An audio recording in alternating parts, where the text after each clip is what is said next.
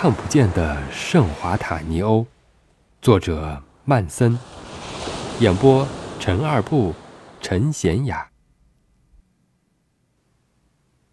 段崇明没有等到。三个星期后，尤璀璨过世。葬礼拒绝除了家人以外的人参加，连凌霄都没有去。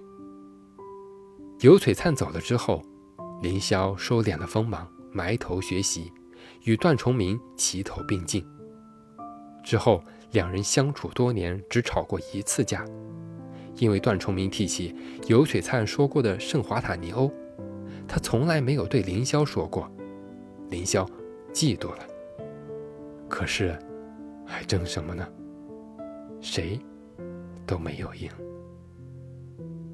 自小，尤璀璨便知道自己的时间不多。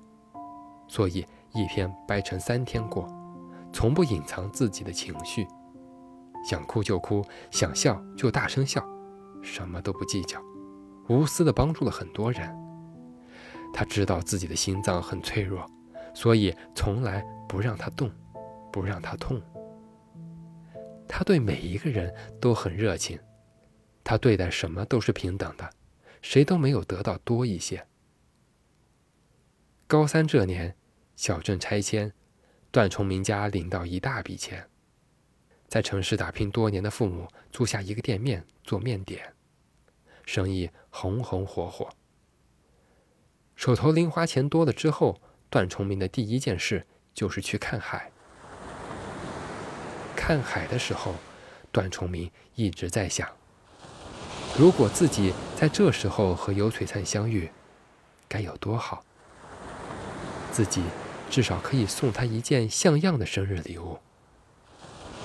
他不知道，对尤璀璨来讲，最好的礼物，他早就送过了。大学毕业，段崇明到加拿大去读研究生。这一天，忽然收到一份来自国内的包裹，那是尤璀璨的母亲寄过来的。可怜的母亲终于走出悲痛。着手收拾女儿的东西，发现了一本日记，知道了他的心思，于是将这份迟到的惦念转达。